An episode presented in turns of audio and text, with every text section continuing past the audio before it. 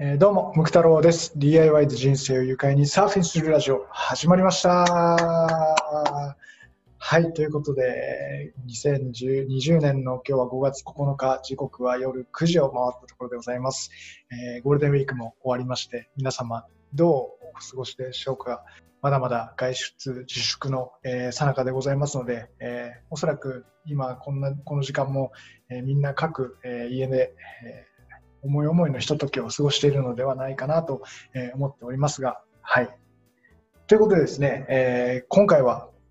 え前回ゲストとして、えーお呼びさせていただいた、えー人生学習塾格闘塾のドヤ塾長をですね、お招きいたしまして、なんと月に一度の課外授業ということで、えーレギュラーコーナーとして、えー、ドヤさんのラジオ版格闘塾を、えーお送りしたいと、えー思っておりますので、えーぜひ皆さん楽しみに聞いていただければと思っております。えー前回もですね、えー放送後ものすごい反響がございまして、えーいろんなお声をいただきました。ですので、えーこれは何かいい人生を変える機会だと、そんな機会の提供をこのラジオを通してできたらいいなと思いまして、土屋さんにですね、えー無理を承知でお願いしましたら、えーこのラジオのコーナーを、えー快諾していただきましたので、第1回目の、えー課外授業ということで、えーぜひお楽しみください。はい。では、どうぞ。ということで、えー今月からですね、前回、えー放送後大反響を起こしました人生学習塾、格闘塾、ファイトクラブの塾長、土屋さんをですね、お招きして、まあ、その反響もありまして、えーぜひ、こう、皆さんにこういう土屋さんのような方を知っていただきたいとか、あとは考え方とかをちょっと、ぜひなんか参考になればなと思って、頭を下げましてですね、お願いしたところ、えー開拓していただきまして、月に一度、えー課外授業ということで、ラジオの方に出演してくれることになりました。ということでですね、土屋さん、本日は、えー第1回目ということで、よろしくお願いいたします。こんにちは、格闘塾土屋です。よろしくお願いしはお願います。えー、土屋さんのについてちょっとプロフィールを簡単に僕の方から、えー紹介させていただくんですけども、えー、土屋さんはですね、えー先ほど申しましたように、えー人生学習塾、格闘塾、ファイトクラブという、えー塾をですね、えー運営されていらっしゃいます。でもう5、6年以上前からもうオンラインの授業をされている。で、塾生も世界各地で日本だけにとどまらずというような形でものすごい活躍されてる方なんですけども、受験生とか、まあ、学生はもちろん、まあ、そういう塾生にいらっしゃいますけども、えーまあ、僕のような、ま、大人向けの、ま、人生において必要なことを、え教えてくださる、ま、塾、えーそういった、え授業も、えーやられてらっしゃいます。えー今日はいろいろ大人向けになるんでしょうかね。ま、ちょっとそういったことでいろいろ僕の方から質問させていただいて、えー課外授業ということでえー進めていきたいと思いますので、よろしくお願いいたします。よろしくお願いします。はい。ということで、まず、いきなりちょっと質問の方していいでしょうか？はい、どうぞ。はい。そうですね、前回の放送が、えー3月1日だったんですよ。あの、ラジオで放送したのが、実は。はい、ではい、はい。その次の日から、あの、学生さんが、まあ、一斉休校ということで、まあ、はいはいはいそういった報道がありまして、はい。で、やっぱり、で、今、もう、早2ヶ月が経とうとしているところなんですけども、学生がやっぱり今、勉強する機会が必然的に減ってるなっていうのを感じましたし、あとは、その、まあ、学生によってはちょっと、まあ、学習のなん、なんですかね、その格差っていうのもあるんじゃないのかなっていうのを感じてるんですけども、改めてこう、勉強の大切さっていうのをちょっと教えていただきたいんですけども、よろしいでしょうか？そうですね、あの、勉強の大切さ。えっ、とね、多分これはね、はいあの子供たちよりも大人がやっぱりもっともっと知らなきゃいけないことかなと思いますよね。あの勉強ってあのよく聞かれるんですよ。勉強って何のためにするのとか、勉強ってなんで必要なのとかいうのは、もう塾僕は40年やってきてるんですけど、まあ、何十回、何百回、何千回聞かれたかっていう質問で、それでもうね、めんどくさいからもう決めちゃったんですよ、もうきちっとね。あのこう勉強ってこういうことなんだよっていうのを、塾の中のその、なんていうかな、憲法の一つとしてこう決めたんですね。で、学びの目的っていうことで、学びの目目的は何だろうって言ったら、えっ、と、次の時代の流れを見抜き、それから自分の将来を決め、それに必要な実力を身につけ、で生きる場所を見つけること、そしてその場所でいかに生きるか、でいかにこの命を使うか、それを明確にしていくこと。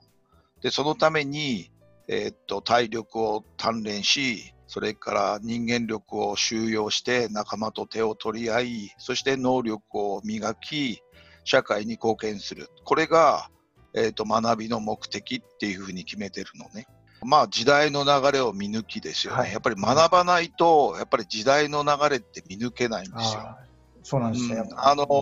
うん、で、例えば、あの、このね、今回のコロナの件でも、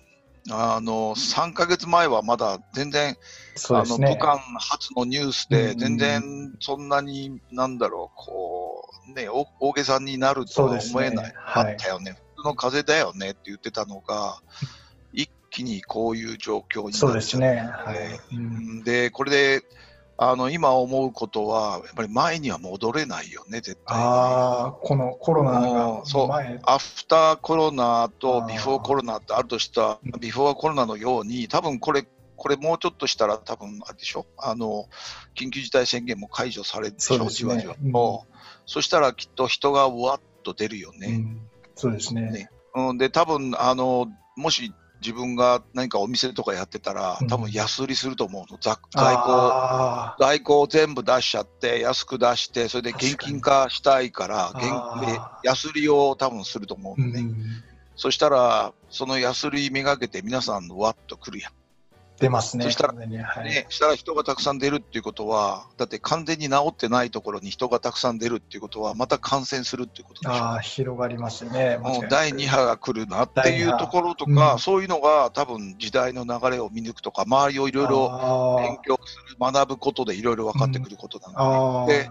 うんで、勉強するって、みんな、あの、英数国者理を学ぶんだよということだけじゃなくって、うん。やっぱり勉強って何かっていうと、知らないことを知ること。うん。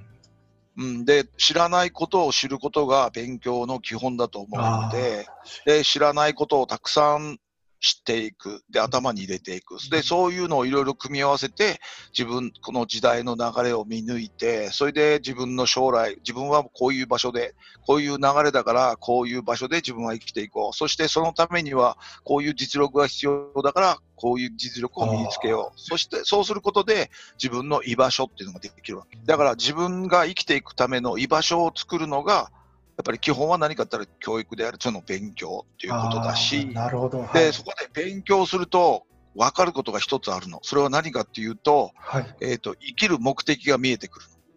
生きる目的。の。な、うん、多分ね、あの子供たちによく言うんだ。あのね、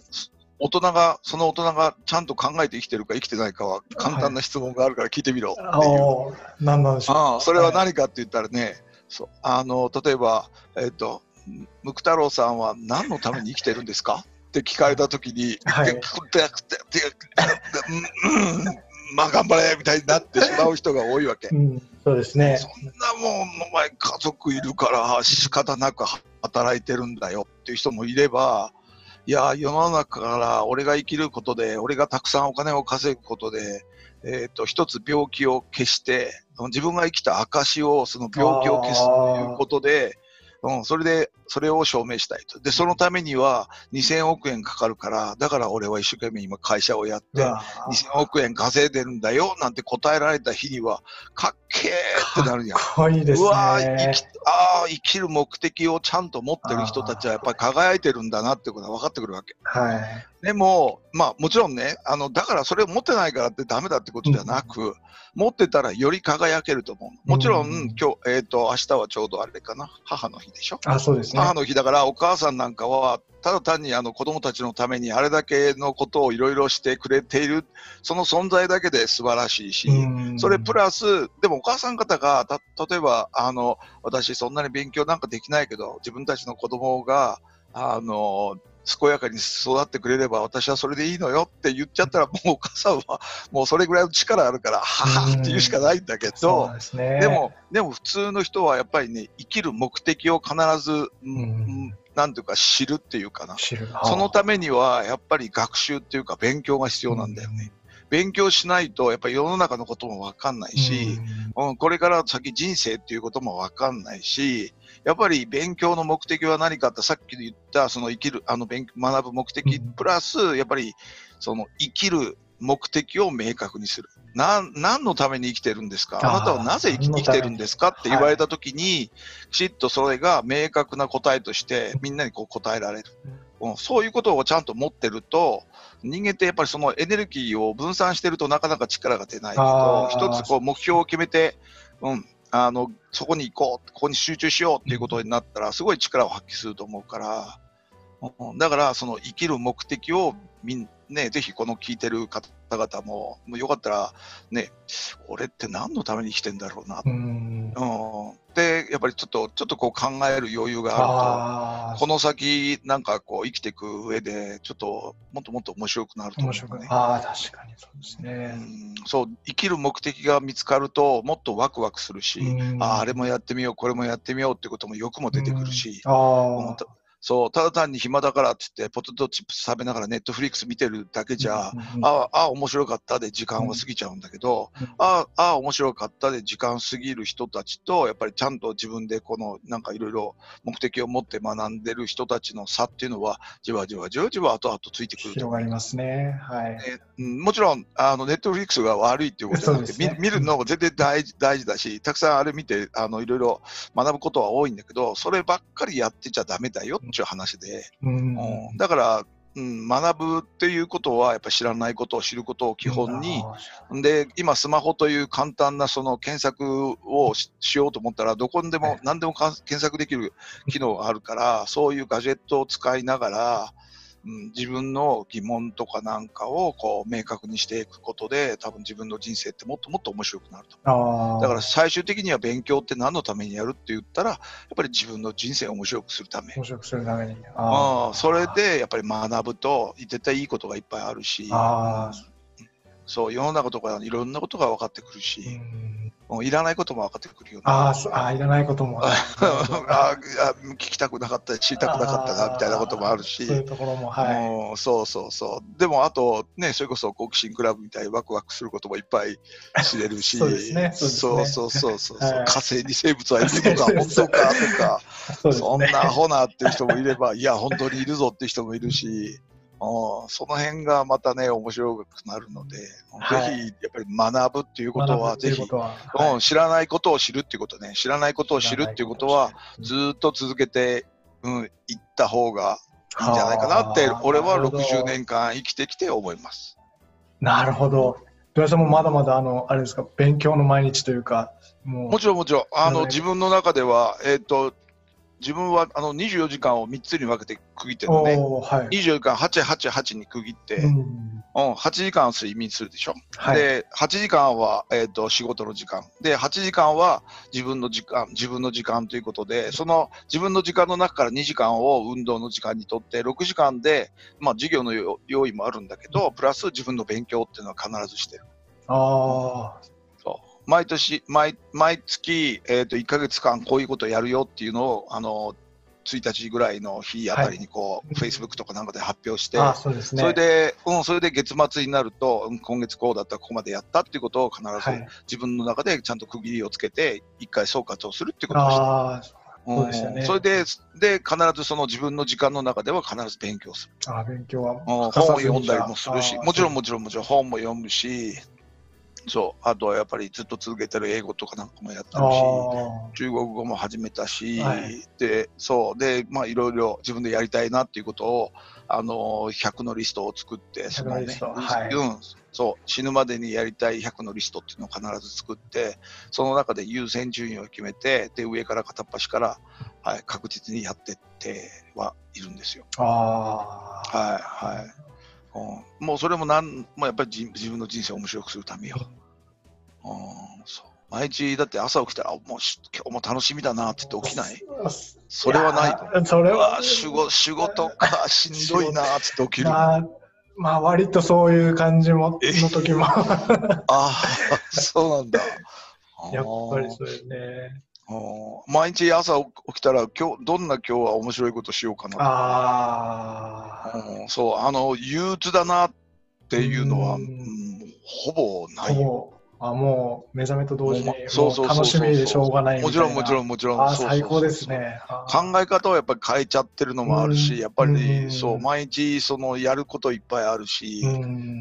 でみんなからもやっぱりある程度頼られてるので、ね、それに対して答えるっていうのもあるし、はい、もうなんか毎日やっぱり手応えがある手応えある。あ最高ですね、はい、もうそう面白くなってでもこうやって面白くな面白くなったのも40過ぎてぐらいからかな。あそれまでは結構それまでやっぱりなんかね、仕事自体にその、なんていうかな、結構しんどいな、結構その、なんだろうな、こう、仕事に、うん、仕事は面白かったことは面白かったんだけど、はい、やっぱりなんかこの目的みたいのが明確じゃなかったような気がする、ね。うん、そう、それが明確に生きる目的みたいのが明確になったり、あと学びの目的とか、あと塾の存在理由とか、そういうのが明確になってくるにつれて、やっぱり毎日毎日こう自分たちの役割も分かってくるので面白くなってきてるね。ああなるほど。やっぱり面白くなきゃ人生は面白くなきゃ人生じゃないあっていうぐらいありがとうございます。やっぱり楽しむ楽しむのが一番だと思うな。うんうん確かに。やっぱりそこを楽しくしていくのにも勉強は大切だっていうこと。そうそうそうそういうことそういうこと。ああありがとうございます。もう一つじゃあ質問させてい。ただきたいんですけども、はい、えっ、ー、と、まあ今コロナのやっぱ騒ぎで、ちょっと結構在宅ワークとかされてる方も多分増えてきたり、うん。うんはい、あとは、はい、まあ、出歩かないから、こう、トレーニングですとか、あとなんか新たな趣味とか、そういったものをやり始めるい。い機会っていうこともなんかそういうふうに考えてるんですけど、なんかこう計画の立て方、まあその人生のそれもそうですけど、まあ計画の立て方と、あとその計画をきちんと継続するなんか具体的な方法とかをちょっと教えていただけたらいいなと思うんですけど。あのみんなにもあのうちの塾生たちにはみんなやっぱり計画を立てろって言って必ず1週間かな1週間ごとに計画を立ててもらって詳細にねあのバーチカルって言って1日が24時間、こうメモリのあるえーと、計画書に何やる、これやる、何時から何時までこれやるって言って一応書いてもらうのね。それを書いてもらって、それができる人、できない人が必ずいるんだけど、できない人たちは何やっぱり理由があって、それはもう簡単な理由なんだけど、あの具体的じゃない。あ具体的じゃないあの具体的じゃないのね。例えば、例えば英語やりたいと。うん例えば英語やるあ英語やるんだ。ふーんっていう人とと、うん、例えば月曜日の朝9時から10時までの間は机の前でそう。でこの教科書の40ページから50ページまでを必ず、えーと、読んで、うん、で理解したかどうか音読を100回してそれで最後に、えーと、ちゃんと覚えたかどうか1回必ず全部書いてみる。とかいうそういう手順を細かく書いてあったらその通りやると思う。確かに確かに、うん、でも、でも英語やるだけじゃ、たださ、その時間になって、例えば机の前に座った、さあ何しようかなって言って、そこから困る。そこから、うん、そこからどうしようかなって考えざるを得ないので、ね。はい、うん、で、それはやっぱり大雑把なのね。大雑把だとどうしても何やっていいかが分かんないの。うん、人間って決まってることは、うん、その通りやろうとするがちなので、最初にその作業手順みたいのを必ず決めてしまうわけ。あうん、まず、まず辞書、例えば英語の勉強するけど、まず辞書を開く。それからノートを開く。うん、それこそ教科書を右側に置く、ペンを3本用意するとか、もうなんだったらそこのぐらいまで細かく用意、準備する。うん,、うん。それで、そこから、あと何時から何時までこうする、何時から何時までこうするっていうのを、必ずその、やる手順まで全部決めてしまう。あでその手順通りにあのだから手順のマニュアルみたいなのを作って、はい、手順通りにやっていくと絶対にやっていくと。それで、それでやらないんだったら、もうそこはもう、その人のやる気の問題その問題ですよね。そうそう。だから、やる、やれ、やれ、計画を立てて、それがやれるかやれないかは、具体的か具体的じゃないかの違いだと。ああ、なるほど。うんそれからあと、例えば、えっと、英語やるんでも、最初から、例えば、1日に100ページとかいう、そんな難しいことはやめること。それでできないから。あの最、最後、最初ってやる気に溢れてるから、やるぜって言って、はい、大げさに立てちゃうんだけど、そうですね。そう。うん。あの、でもできないから、みんな。うんうん、例えば腕立て伏せ500回やるぞって、はい1日100回とか言うでしょ、500は回、い500回できるように1日100回から始めようって。100回無理だから。やったことない人は、やったことない人は、まずその腕立て伏せのそのポー、あの位置、こう、なんていうの、こう足を上げて、膝を上げて、こう腕で支えるっていうあの位置になるまでが大変なので、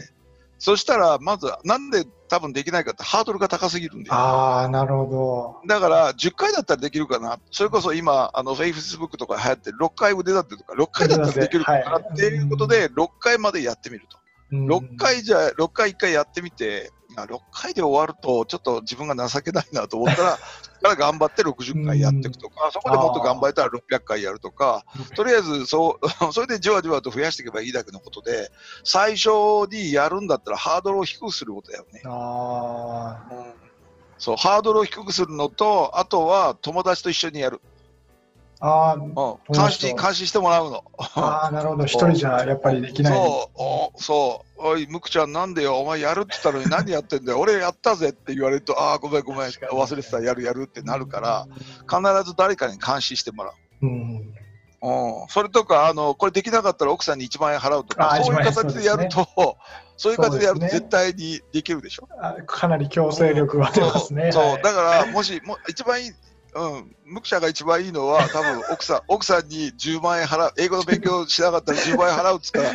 絶対、ももうあ歩きながらでも、こう、う、やり英語の本ますね。なんか見てるんじゃないかってぐらいでしょ。だから自分にはちょっと厳しいなっていうのはペナルティーをつけとくか、ああと友達と巻き込んで友達と一緒にやる。うんうんそれで一番最初にやるのはハードルを低くして、それこそ腕立て伏せ5回とか6回とか、もうなんだったら1回からでも構わないから。ああうん、だから1回以上って決めとけば、したら1回やったらやったってことでしょ。それと、あと、アプリでもいいし、まだ、はいあのこういうなんか紙でも構わないんだけど、毎日やったかやらないか丸×つけていく。ああ、チェックするう。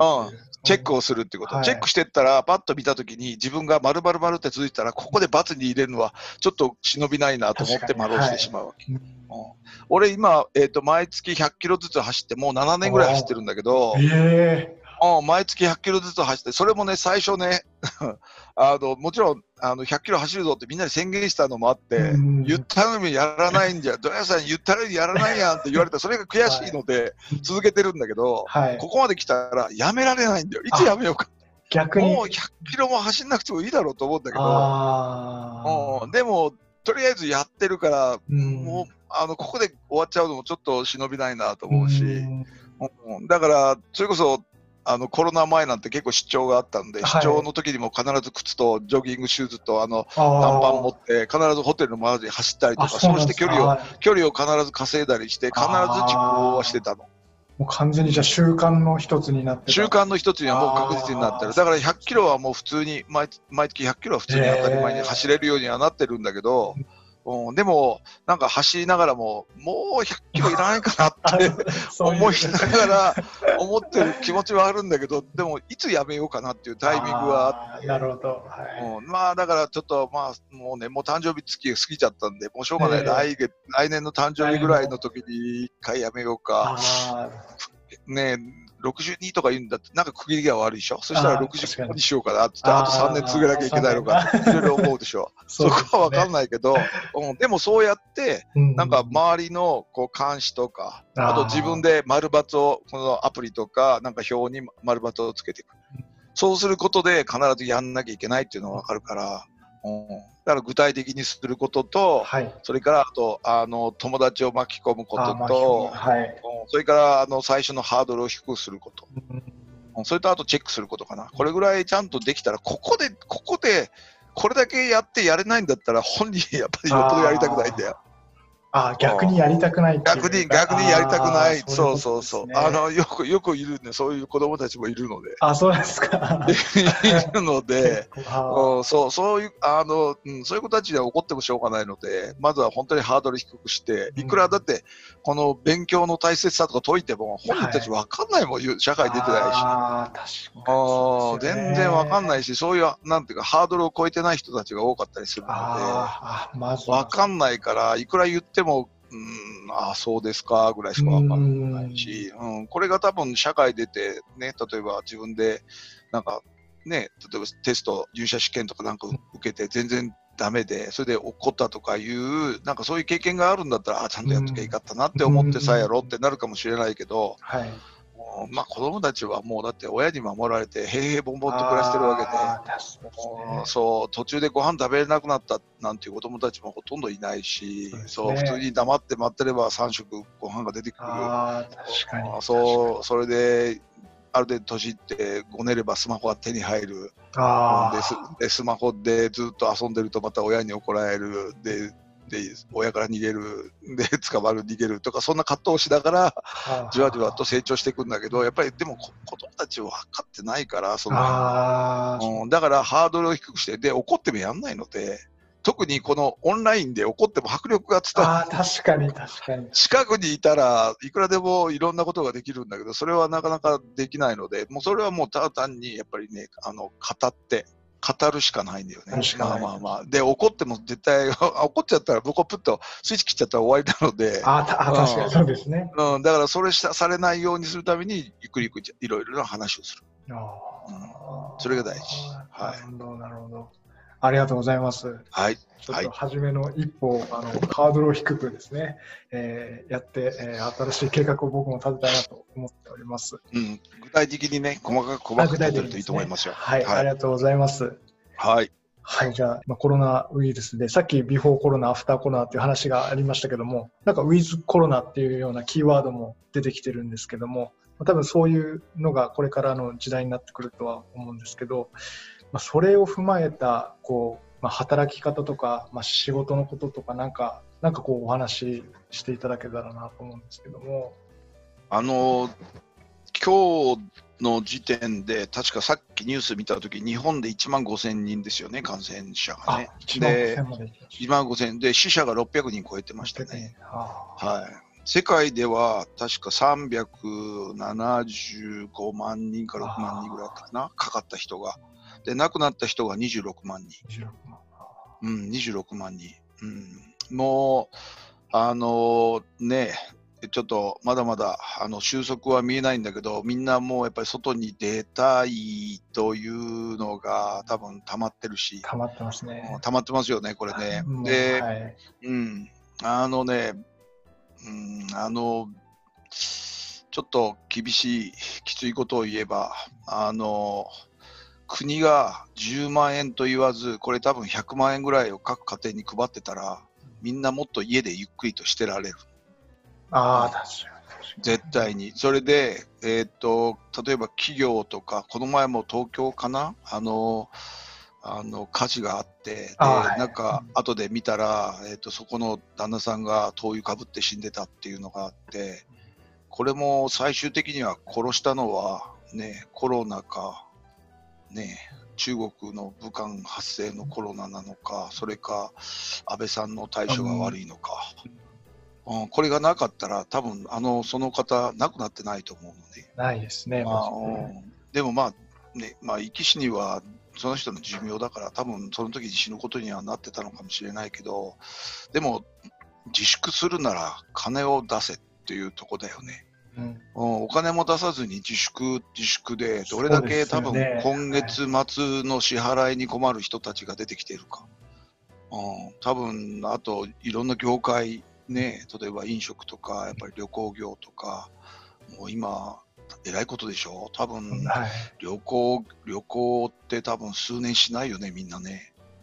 ね、コロナ、コロナ落ち着くまでできないよね。はい、で飛行機もこれだけ LC LLC LCC か、あの格安の航空会社とか出て、はい、みんな外に出てたけど、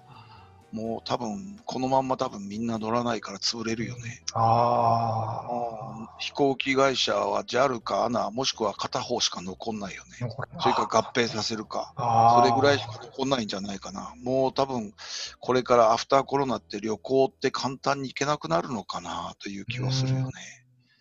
で、まずみんなが、まずこのままあのコロナって多分どういう行動をしたらいいかってみんな迷ってて、多分みんないろんな人たちからたくたくさん相談を受けたんだけど、彼ね、まず言ってるのは、まずそれぞれがコロナっていつ頃収束するか自分で勉強しろと。うん、あのコロナが収束しないことには、えっと、ビフォーコロナの状態には絶対に戻れない。うん、で、多分多分みんなが、あの、おコロナ以前に、をも思ってるんだったら多分無理だと思うね。あうんこやっぱりいコロナ以前には戻れないんじゃあ、ないかなと思って。。ああ、で、で、えっ、と、コロナは、えっ、と、まずひ二つ条件、まああの、二つ条件があると思うんだけど、一つはワクチンが出るっていうこと。うん。コロナに対してのワクチンが開発されるか、あとコロナのウイルスをインフルエンザと同じようにみんなが感じるかどうか。ああ、そのレベルまで。そのレル。ベルまで感じたら、うん、そしたら別に学校を休んで、あどうしたの？あかえ誰々ちゃん学校休んで、あコロナにかかったらしいよ、あそうなんだ、ふーんって言って、それで終わりさ。それで1週間経ったら治って、うん、どうだった？うわー大変、味覚がなくなっちゃってね、うん。もう寝ててね、すぐ治ったの、遊ぶな、そしたら遊ぼうって言って、それでいけるんだけど、そういうふうにみんながそれを聞いてもなんともないっていうふうに感じない限りは、やっぱりこのコロナをやっぱりあの扱うにしても、やっぱりみんな気をつけて扱わなきゃいけないと思うんだ。うん、だから、その認識がどこまでできるかだよね。ああ、うん、で、ワクチンがでできるまで最低でも2年、2年で早いって言ってるから、あうん。でも早3年かもしれないし、うん。でもそこは分かんないよね。ということは、最低でも2年ぐらいは多分今のまんまいかなきゃいけないってことでしょ。ああ、そうですそね。れで、うん。で、第2波、第3波っていうのがあるって言われてるので、このままいくと、例えばオリンピックはもうないだろうし、あうん、世界が予選できないし、で、そんなね、今こんだけ国がそれぞれがもう孤立しちゃってる時で、うん、まあ、もしね、まあ、それが全全部一斉に、あの、扉を閉じ、あの、開けて、さあ、オリンピックでみんな、元にみんな戻ろうって世界が言うんだったら、せーのって言って、わーっとみんなでもう盛大にお祭り、コロナを克服したっていうお祭り、プラスオリンピックっていう形で、あ、東京で華ややかにできるんだけど、うんそこまでに行くだろうかっていうのがあるよね。うんで、うん、その2つが、まあ、コロナに対してはやっぱ考えておかなきゃいけないことだと思う。うんだから人それぞれ、例えば、俺はもうコロナ気にしないよっていう人も 友達の中にはいて、もう普通に動き出すっていう人もいるんだけど、うんで、お店も普通に開けていく。ただ、はい。あと、飲食店なんかは、やっぱりあの消毒とか、あとね、あんまり3密にならないようにっていうことはしていくっていうことは言ってたし、あと、あの、店に、あの、入るお客さんの数も制限して、あと、基本的には持って帰ってもらうっていう形にしようという人たちもいるし、そこはもう商売のやり方だから、それは人それぞれで構わないと思うんだけど、あと普通のサラリーマンの人たちでも、あの、テレワークとかなんかになった人たちもいると思うのね。うん。で、やっぱり今回のコロナって、コロナって一体これ何だったんだろうっていうか、まだ過去過去形じゃないけど、はいなんなんなんだろうって、こうやってずーっと、俺はこのあの岐阜の山山並みを見ながらずっと考えてたんだけうど、はい。これね、あのね、確実にな言えるなと思ったのが、昭和の終焉、昭和が終わるんだろうな昭和の終焉。は昭和を昭和が完全に終わるんだろうなと思って。昭和なるほど。昭和のいろいろな古いシステムっていっぱいあるやんか、ずーっと続いてきてる、まだ例えば反抗してるとか、紙を出さなきゃいけないとか、はい。うん。で役所に行くにも、あの未だにそのスマホでパッとできない、いちいち紙に書いて反抗して出さなきゃいけないとか、ああいう、なんていうかな、もう平成の時代にはできなかったことが、令和になってもまだできないので、神様は世界中にこれをばらまいて、もっとお前ら、あの、令和の時代に生きるような人、あのシステムに変えてけよっていうことをやったのかもしれないし、それは働き方改革って、さあ変えようって言っても、全然働き方改革も、なんか周り見てると大して変わってないよ。変わってないですね。前と同じような働き方なのでうん、それで、うん、教えてくれること、まあ、コロナが教えてくれたことの一つとして、あのキーワードとして分散だと思う。分散はあ分散っていう言葉ね。それは何かっていうと、例えば一つに集中したらダメだっていうと。例えば、うん仕事でも一つの会社に集中してたら、人、人ったら潰れるし、あの、給料もたくさんもらえないから、だから副業ってことで仕事を分散させるわけですよ。はい。うん仕事を分散させて、いろんなところからキャッシュポイントを作って、そこからこういろいろ収入を持っていくっていう生き方をしなさいよっていうのもあるし、うんそれから一つ、あのね、一つだけに集中できてた時代じゃないわけ。それは確実な時代だったわけ。右肩上がりで必ずこのまま成長していくから、この通りに乗っていけばみんな幸せになれるよっていう時代じゃないわけさ。これから先は何が起きるか分かんないっていう不確不確実性の時代なわけ。はい。ということは、リスクを分散して、必ずリスクヘッジをかけて、必ず一つが潰れても他があるから大丈夫っていう生き方をしなさいよっていう、そういう生き方にこうシフトするいいきっかけになると思あう。うん、前に戻ろうと思ったら、それは、あの、それダメで。うん、必ず新しい形に自分たちの働き方、生き方も変えていかなきゃいけない。ああ、もう。だから分散って考えると、住むところも、例えば、本当、ここで、その、例えばこの土地で何十年ローン組んで、何があってもここから動かないぞって、動けないでしょ？ローンなんかある人。そうですね。もこれからって地震もあるし、台風もきつくなってくるし、うん大雨も降るし、どこで災害が起きるかって分かんない時代になってきてる。つまり、はいその、うん、不確実性の時代、予想外のことがいっぱい起きる時代なので、そしたら、そのリスクを少しでも軽減するためには分散させて、ここで住めなくてもこっちで住めるよとか、やっぱり自分を身が身軽にしておく、すぐに移動できる。うんということも、やっぱり大事なんじゃないかな。そういうことも多分今回教えてくれたんじゃないのかなっていうのを気がするわけ。ああ、なるほど。確かにそうです、ね。この前調べた中で、あの、一番俺のこのコロナニュースを見てて疑問に感じることが、日本って600人かししか死んでないのに、うん、なんで世の中っていうか世界中は26万人も死んでんだろうってああ、確か思に。って、ずーっと調べてたの。いろんな、、はいろんな人たちの話とか、いろんな向こうの記事とかなんかを。うんそれで分かった、分かったっていうか、まあこれも仮説でしかないんだけど、はい。一つは遺伝子が違うんじゃないかっていうことと、うんあ3つ分かったんだけど、遺伝子が違うかということと、うんあと腸内の細菌が違うんじゃないあ、か。腸内えっとね、小麦粉食べてる人たちと米食べてる人たち、だかうんらアジアの人たちって結構す、こう米食べてる人たちうんはそんなにかかってない、あんまりなくなってないの。ででも小麦、例えばパスタとか小麦粉をたくさん、ピザとかたくさん食べる人たちは、なくなってる確率が高いんじゃないかな。あとパンとか。もうもちろん、ろんそれ言っちゃうと、日本もパン食べてるよ、パスタ食べてるよってなっちゃうんだけど、でも基本は米だとしたら、米の遺伝子かなんかが、米が食べることによって腸内細菌がなんか違うのかなっていうのが2つ目と、もう1個は何かっていうと、えーっと、菌が違うか。日本の、日本で流行ってるコロナの菌とアメリカとかはい。他の菌が違うんじゃないかと。だから向こうの菌の方がもしかしたらきついかもしれない。きつい。ああ、なるほど。きついかもしれない。はいで、うん、で、これもそのうち日本にも入ってくるだろうと。国を閉じてても日本には米軍がいるので、アメリカから米軍は、えっと税関関係なく行き来してるから、ただ米米軍からぶわーっとこう入ってくるのかなっていう、米軍の基地からいっぱいこういうそういうことも入ってくるのかなっていう心配もあるんだけど、うん。まあまあ、どっちにしても第2波とか第あのスペイン風邪っていうのは前回あったんだけど、うん、あのあの時も第2波が一番きつかったっていうので、もしかしたら日本も第2波になるとたくさんちょっと致死率も上がってきたりもするのかなというちょっと心配もある。なるほど。なるほど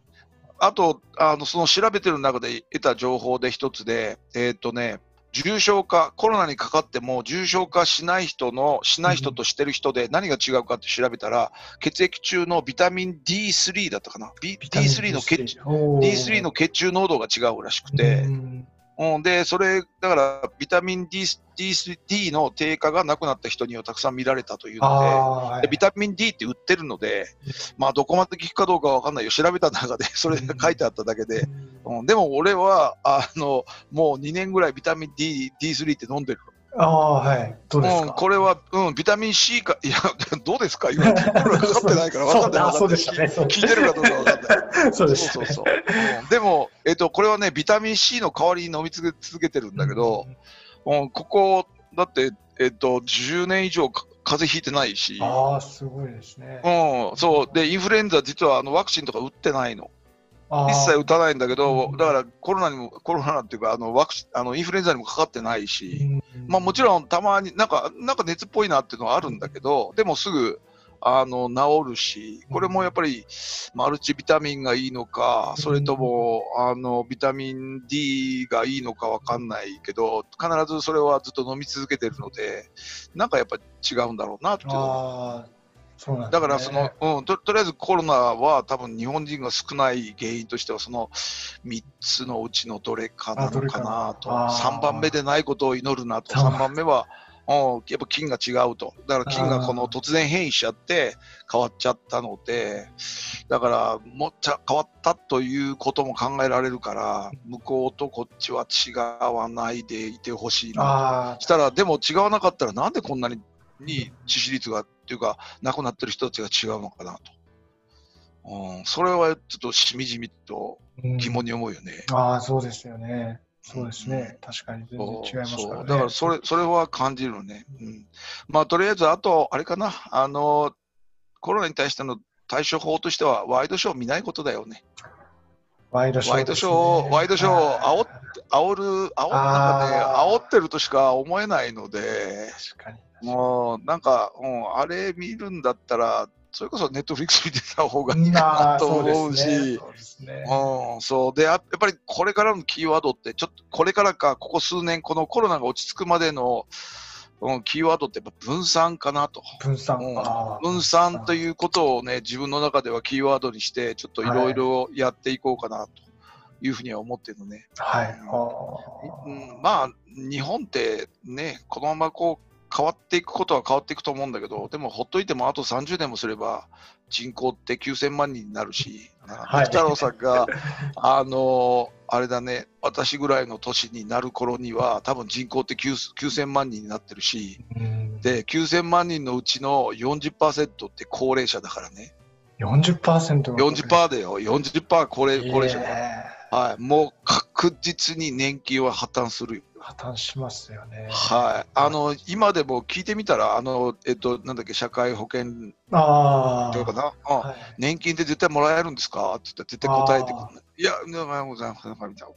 ていう感じで、多分答えてくれないんじゃないかそうなんだ。な。うんそう。で今、30歳の人たちが定年の頃うんうん、本当に多分私立の大学とか、うん、あと大学なんか子供少なくなって多分倒産してるところもあるだろうし、うです、ね。残ってるところも少ないだろうし、まあそれね、あと例えば、うんその頃になるとた人口がこんだけ減るわけだから、いろんな産業とかなんかもこうなくなってると思うんだけど、うん、それがここ数年早まっただけだと思うので、コロナで。コロナで早まったので、はい。うんうん、でも、でも今一番そのしんどい産業、例えば旅行とか、あとエンターテインメント関係とか、あとプロスポーツ関係とか、はい。あの人間がやることだから、うん。今これから AI の時代で、あの単純作業は AI に変われるんだけど、変わられるんだけど、人間がやること絶対残るから、うん。今、その旅行とかエンターテインメントとか、あとプロスポーツなんかは人間がやることなので、絶対に残るのね。ただ今は集まれないから、集まれないから見れないということだけど、でもこれが落ち着いたら、絶対に人はみんなプロスポーツとか、やっぱりあのエンターテインメントとか絶対欲するし、うんで歌も聴きたいし、うん。うん、うん、そう。だから、うんああいう、あその、あの、人と人とが、人が、あその、演じるとか、人がうん何かこう、動くことで感動するとか、ああいうことは絶対残っていくと思うから、はい。ここ、ここ数年だけはなんとかやっぱ生き延びてうんほしいなっていうのは、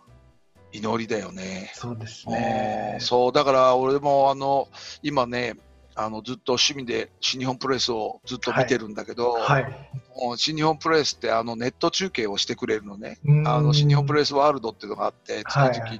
円、1000円ぐらいで見れるんだけど、それをね、今ね、解約する人たちが多いんだって、数ヶ月試合がないから。ああ、そうなんですね。でもね、俺はね、我慢、最後まで我慢してね、解約しないで応援してね、なんとかね、うん。もうまたね、あのリング上の戦いがね、うん。あとみんなね、あの後楽園みたいなところに狭いところでわーわー言いながらで、みんなで見れる日がいつ来るのかなと思いながらも、いや、もうないかもしれないなと。で、もうなかったらしたら今度変わ変わるためにはどうしようかなって、それをやっぱ考えていかないと、ね、うんそういうふうにやっぱりいろんな影響を受けてる業界って、あのその変わらなきゃいけない時だと思うので、うん、だから、まあ、多分何年かしたら絶対変わらなきゃいけないことが今早く来たと思って、そこでさあ、この先どうやってこの数年を生きていくか、うん、もしくはこれからのそのアフターコロナの社会をどうやって生きていくか、まあ、そこをそれぞれがやっぱり明確に考えなきゃいけない時なんだろうなっていうのは、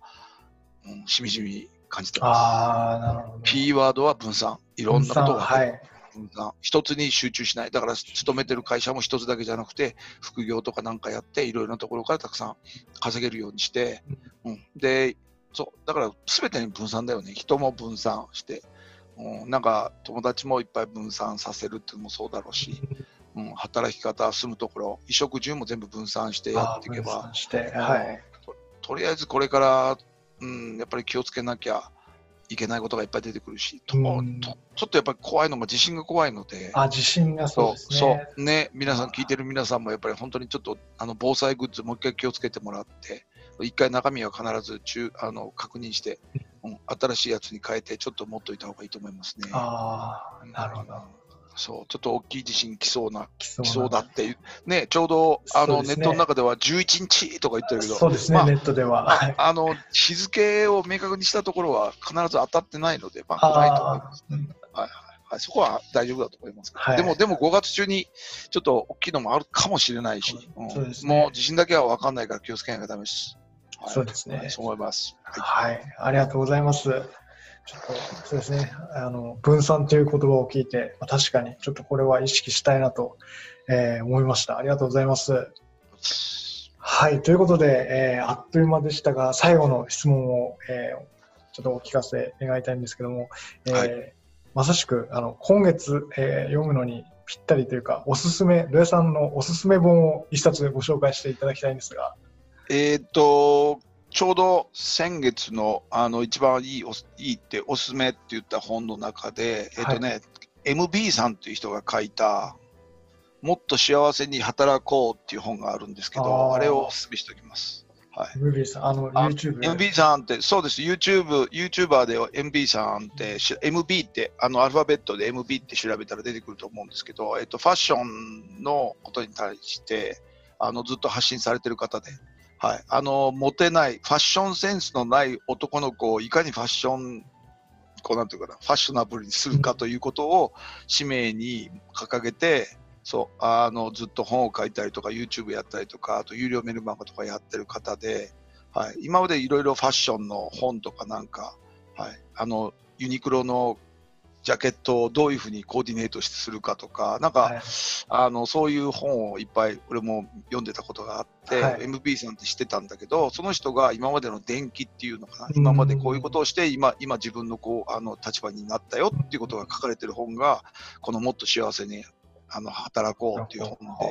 はい、で、MB さんってあのドラッカーのマネジメントっていう本があるんだけど、はい。それを徹底的に実践して、あはい、ーあの他の本はあの読まないけど、このマネジメントだけを、うん。あの着実にあの実践して今みたいになったって。だから僕は普通の人なんだけど、あの学歴もないし、あのそんな輝かしい職歴もないんだけど、でもあのマネジメントを一冊を徹底的に実行していくことで今の地位が築けたから、これは誰でもできますよっていうことを書かれてるし、